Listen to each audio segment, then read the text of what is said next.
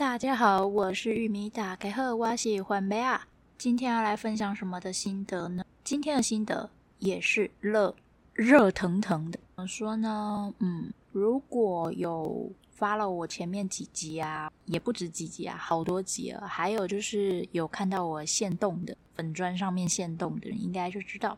我本来在很久很久之前就已经预计好要去看那个《渔港基隆》这部音乐剧，二点五次元的音乐剧。那我也是觉得非常的刚好啊！最近的表演活动好像都是那个时代背景之下的。像我接下来还有要看一个表演，虽然只是独剧，但也要先说一下，就是我没有去看过独剧，所以也不知道。真正的独剧到底是怎么样？应该就是念剧本，然后没有。我先说我想象，就是应该是没有那个叫什么舞台布置，然后服装什么应该是没有的，然后应该也没有走位什么的。我猜啦，我自己的想象，但不知道是怎么样，到时候再看看咯。那我会说很巧的原因是，之前我刚看完那个《流麻沟十五号》这部电影。那接下来就是渔港基隆，然后再是接下来的独剧表演。那么这几个表演都蛮集中在这段时间的，还有就是他们讲述的时空背景好像也都差不多是那个时候，所以这是我觉得蛮巧的地方啊！怎么这么刚好都集中在这阵子差不多的东西？呃，我指的是差不多的背景。那么说回来，今天的主角。《渔港基隆》这部音乐剧呢，是二点五次元。二点五次元是什么呢？嗯，再解释一下，就是介于二次元以及三次元之间，二 D、三 D 之间的那个，就叫二点五次元。例如说，它原本是那个动漫啊等等的二次元的东西，改编搬上了舞台之后，这叫二点五次元。那我也相信大家应该对《渔港基隆》都不陌生啦。就算不知道它是什么，应该也有听过这个名字名词。它呃，新闻常在报道那段时间，很刚好也是返校常被报道的那一阵子，就是他们是差不多同一时期的游戏作品。所以呢，《渔港基隆》是由游戏《渔港基隆》那个搬上舞台制作而成，这样子，对，可以这样说吧。整个音乐来讲的话，我觉得那个一开头的音乐给我的感觉，不知道是不是跟我之前看的那个 Debug 笔电的使用手册是同一个制作团队的关系，让我觉得，嗯，节奏等等的音乐很像，嗯，就只是改了歌词。那当然，这只是开头的部分。当然，表演当中的其他曲目就完完全全的没有相关，因为毕竟我之前看的同样一个团队制作的，就是《笔电的使用手册》这一部是舞台剧，它并不是音乐剧。对，嗯，再来说一下，虽然我没有玩过游戏，不过我相信整个游戏游玩下来应该也是要花不少时间。然后整体的表演时间，舞台的表演时间来讲的话，是差不多两个小时左右。如果不加上后面的彩蛋的话，我觉得里面每个角色都蛮鲜明的。嗯，让我印象最深刻的是谢静云这个女生，我觉得她可以算是比较偏反派吧。但是你要说她是完全的反派，好像也不对。里面好像并没有说完完全全的谁是很正派，或者是。呃，反派这样子并没有很完全，但是他是算是比较鲜明一点的，算是反派那边的吧？对，比较鲜明一点。我对这个角色印象很深刻的原因，是因为他走在很前端，他的想法很前卫，还有一种很明显的女强人气势，可以这么讲吧？啊、相信如果是 M 属性的人，应该会蛮喜欢这个角色的。做事很有他的一套自己的原则跟理想目标，不过我觉得他也是里面算是比较平衡的角色，就是把自己的事情做到自己想达到的目标来讲的话，他算是比较平衡，就是比较没有受到什么伤害。起码我自己整个看下来的感觉是这样。那其他的部分，就是其他角色，感觉好像都受到了蛮多的伤害，就是蛮多受伤的部分，失去的部分，可以这么讲吧。我觉得这一出音乐剧来讲的话，怎么说呢？就是，嗯，虽然说它原作就是原本是游戏嘛，是文字游戏，不过就以我看音乐剧的感觉来讲，我觉得它是把整个历史故事，虽然说是架空，是虚构的，没错，但是也部分的融入了部分的现实的一些因素要素下去。那整个作品给我的感觉就是，它是包装在以各种的感情，我指的感情是亲情以及爱情、友情，包装在各种感情之下，大主轴为爱情跟友情。我觉得是包装在这之下，包装在各种感情线之下的，在讲述整个历史架构的。时空背景发生了什么事？这样子，那整部节奏，整部音乐剧的节奏来讲呢，我自己的感觉是，前面是欢乐的时光很慢，后面的感伤的部分很快，节奏很快，时间也很短。就以整出戏来讲，我自己的感觉是占的比例好像没有到，就是时间的长度、表演的长度来讲的话是。后半段比较黑暗的部分，时间虽然短，但它就整个很快速，所以这也让我觉得算是对比吧。对比之后，前面的安宁、祥和、快乐，再对比到后半段的黑暗，以及就是一切的节奏来讲，就是悲伤的部分，就会更凸显出那个氛围跟悲伤的情绪这样子。还有就是很乱，前面有多祥和宁静，后面就有多乱。当然啦，就是整个我看下来之后，我也是觉得，如果要一个字来形容，就是乱。这整出戏的一个字形容就是乱。为什么我会说是乱？我是觉得是因为那个时空背景下难免的。你问我其他出，我也是会觉得是很乱，因为人员会出现很多很多。还有要讲述那个时空背景下的小人物的一些无奈，以及各个小角落吧，要呈现出来，感觉的出来，就是到最后就是呈现出来的感觉会是就是乱，不管是语言、种族什么之类的，还有那时候的产生的一些问题。嗯，可能我这样讲，接下来以下可能会有小小暴雷。对，我是觉得包装在感情线下的。悲剧收尾，其实也是象征着，我是觉得整个他想表达的是历史就是一个悲剧，没有一个人得到了好的结果。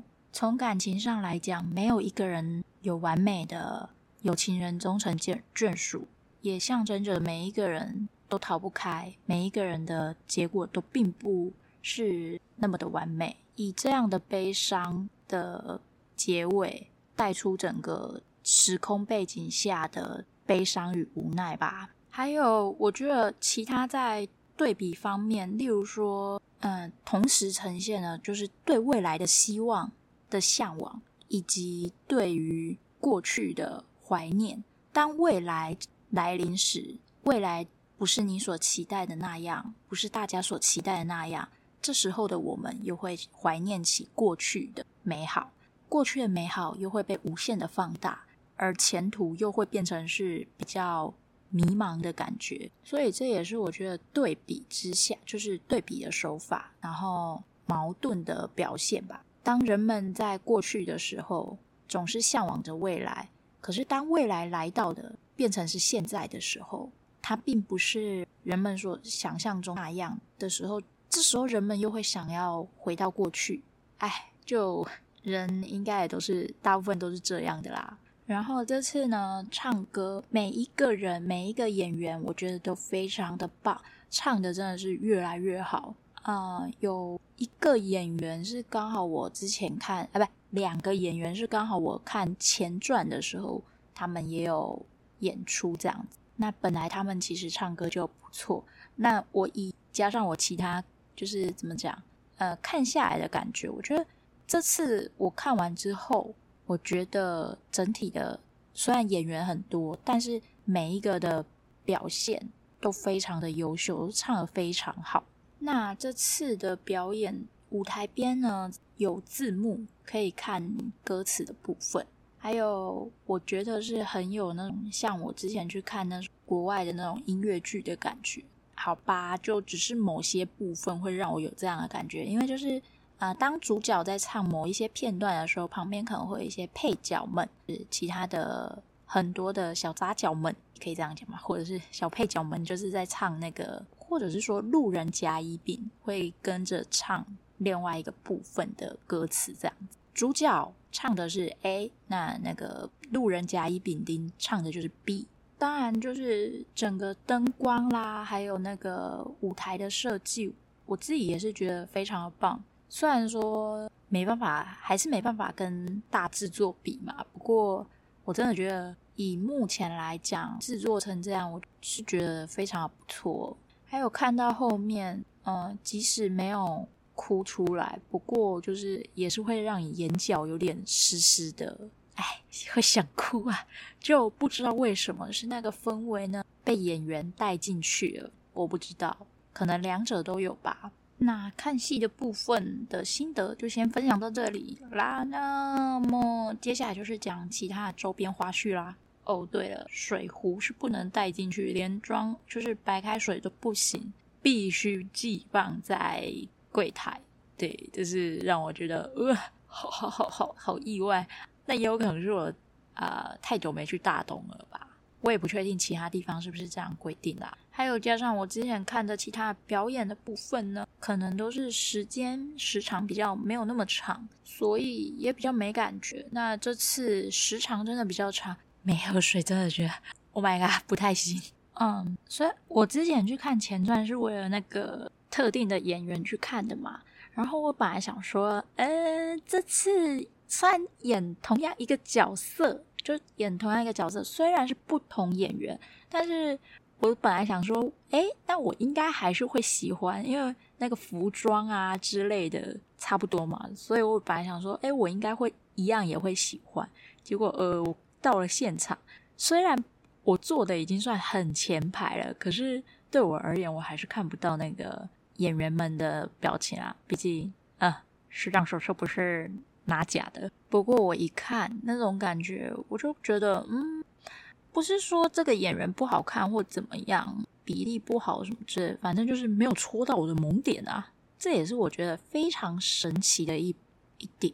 那再来就是，我必须要说，真的是这次的演员唱歌，就是整个表演来讲都很优秀。很自然，不会有一种怪怪的感觉，就是那是一种很微妙的感觉，我也不会形容。那在一进去到会场的时候，就是表演的场空间的时候，我朋友就跟我讲说，呃，就是我们一坐下，我朋友就跟我讲说，因为还没开演嘛，只是先进场，然后他就跟我，呃，大东不是比文高雄文化中心后盖吗？怎么感觉坐起来椅子更难坐？我说。呵，这点我不否认，我也赞同。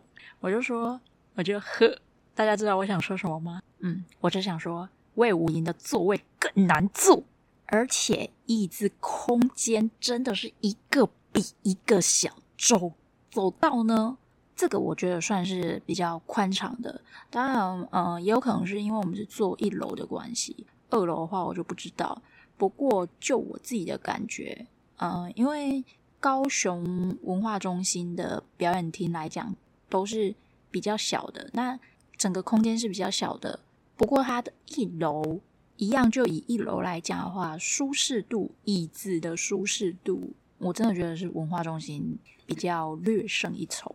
空间的话，就是排与排之间的距离，我忘了是哪个比较大了。就是嗯，对。那魏武营呢？本人还没有去坐过一楼。接下来看的那个独剧表演，买的就是一楼，可以去看看。不过我可以肯定的是，椅子应该一样的，好吧？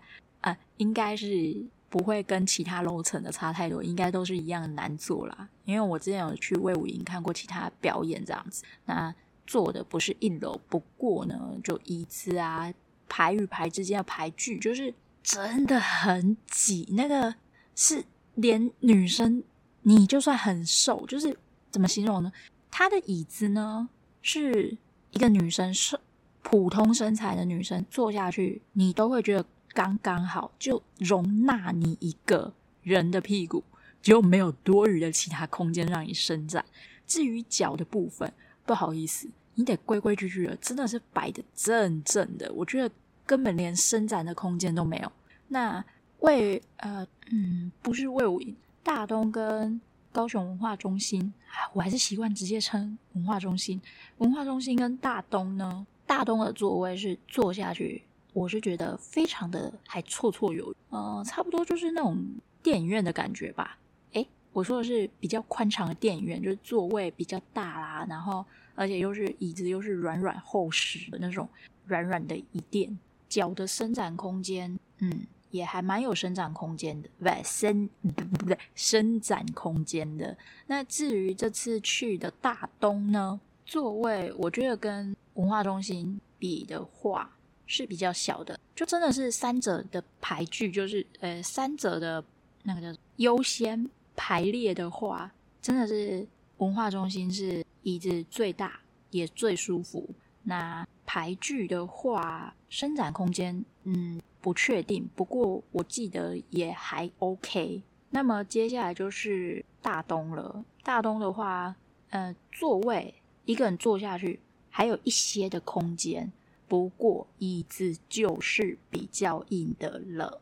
那魏武营的话，就是要等我一样去坐过一楼的才能做比较。不过如果它一楼的跟其他楼层的是一样的话，那么魏武营真的就是排在最后面，椅子真的超挤的，就是连你普通身材的女生坐下去，你都会觉得呃，诶，没有地方可以伸展，也没有。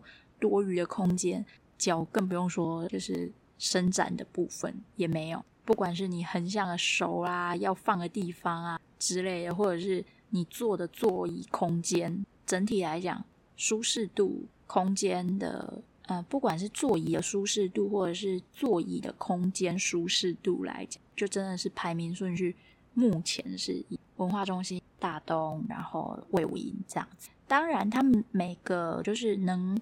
表演厅能容纳的人数呢，刚好是反过来的，排名完完全全是反过来的。所以我就跟我朋友说，当然这是我自己的想法，不代表真的是这样子。我就说，哼，比较后面盖的是比较豪华，没错啦。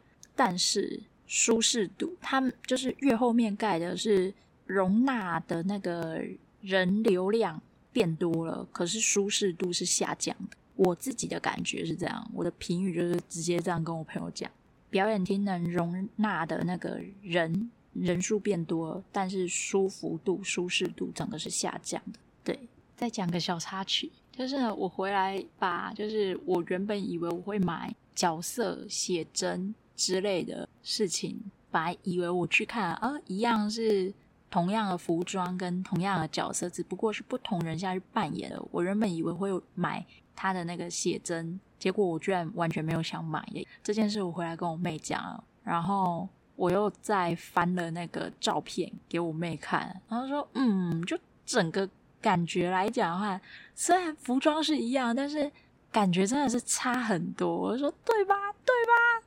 然后我妹就发出了一个疑问，所以。你是怎么感觉出不一样的？怎么看出来？你真的是视障吗？我就说，哎，等一下，这个问题呢，在我国中上补习班的时候，就是那时候开始追星的时候，补习班老师也有问过我一样问题。他说，你怎么知道他是团体里面最帅的？就是你喜欢你追这个明星，你怎么知道他是帅哥？我说，呃，我不得不再回答一次，这真的是一种感觉，就是当这个时候，大家就会质疑我说，嗯，也不能说大家，就是身边的。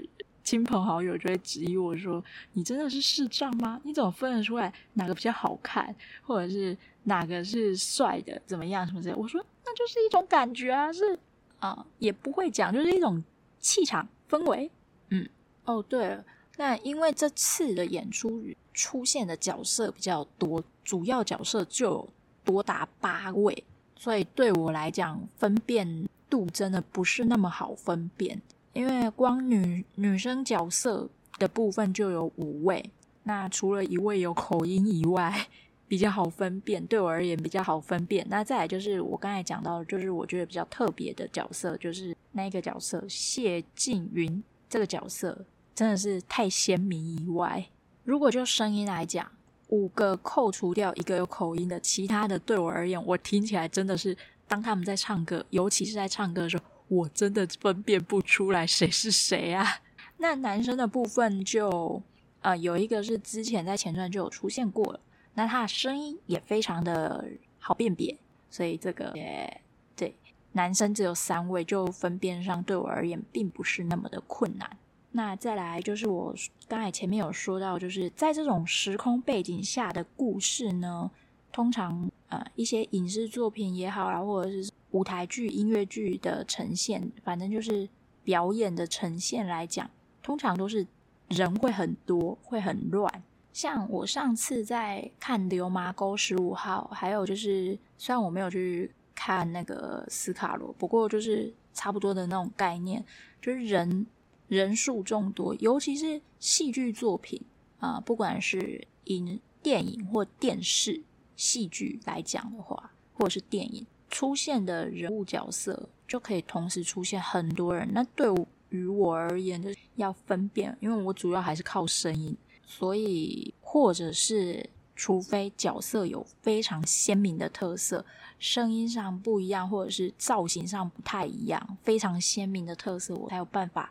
直接辨别，不过就整体来讲的话，观看的感受，对于这种时空背景下那种人物众多的故事的表演啊，或者是对，就是这种表演的话，就是人物比较众多，对于我而言，要分辨谁是谁非常不容易，所以要看懂他在演什么的时候，也会变成是一个阻碍吧。那么舞台剧呢，虽然有多达八位这么多。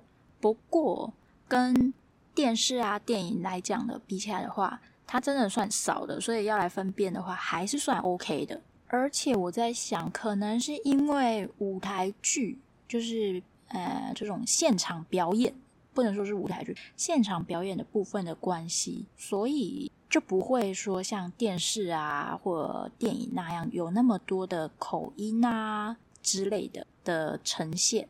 因为主要还是要以让大家听得懂为主嘛，而且基本上也不太会有用字幕。那我朋友诶真的也也也讲了一句话，他说为了看字幕，他头真的得转来转去，转来转去。就是像之前那我有分享过的，就是有吴念真导演，还有其他我看过一些现场表演者、戏剧表演现场的戏剧舞台表演者，他们有讲过。其实有字幕的话，有有人主张觉得，诶，应该要有字幕；有的觉得不应该要有字幕。不应该要有字幕的理由就是，那会让你分心，会让观众分心。嗯，好吧，对我而言看不到没影响。不过我想吐槽一点，就是我已经坐了这么前面，不过前面的人太高啦，还是挡住我的视线啦，可恶！那有字幕的好处，就真的是。你即使因为可能同时在唱歌，也有可能因为演唱的关系，或者是呃剧情啊，同时间有不止一位在唱的关系，所以你就会不清楚，听不清楚说这个角色要唱的是什么，他唱出来是什么东西。呃，这个我在之前的那个今晚我想来点的这出音乐剧的心得分享里面有讲到，因为我跟我妹跟。我朋友一起去看的，那他们同时就有讲这一点。那对我而言，嗯，我真的觉得好，对你们真的有差，但对我而言就真的是好像影响比较没那么大。有没有字幕影响没那么大？因为你有字幕，我一样看不见、啊，我只能看见那边有字幕在跑动，but 内容是什么东西，我一样看不到啊。我连舞台上人的表情，我就算坐到那么前面，我一样看不到，更何况是其他的。我顶多就只能看看哦，服装颜色啦，什么之类的一些大概，也不能看到很细致。比如说手部的一些动作啊，细微的动作什么之类的。那当然，大部分动作都是比较大动作，舞台的表演通常是比较大动作，所以可以很明显的看到。那再加上我前面讲了一些理由，还有就是现场的氛围会是真的跟，这也是我觉得跟看线上的，比如说不管是电视啊，或者电影，以及一些转由线上的演出，比较不一样的感觉。我觉得现场还是有那种现场，真的是有现场魅力跟那个氛围在。十二月四号的两点半是最后一场演出，可以说是今年的最后一场演出，渔港基隆最后一场，那也是在高雄的最后一场演出。所以，如果对于那个时空啊，或者是这个作品感兴趣的，可以赶快把握时间去买票进场支持哦。在最后呢，我再说一下之前上一集的发布，因为有一些问题，所以就变成是我以为我发出去，结果没有。可是，如果你是有关注，就是我的粉专的，是一样可以从那边的链接直接点过去的。呃，我之前有实验过，嗯，对，即使我这边没有顺利的发出去，但是从粉专，就是我链接如果有复制过去的话，还是可以听得到的。嘿，非常神奇吧？好啦，那今天的分享就到这里啦，下次再来做剧的，就是看看。下次就可以来分享，说是不是真的是如我所说，刚才的排名的确是这样，还是会有所更动呢？好啦，那就这样啦，拜拜。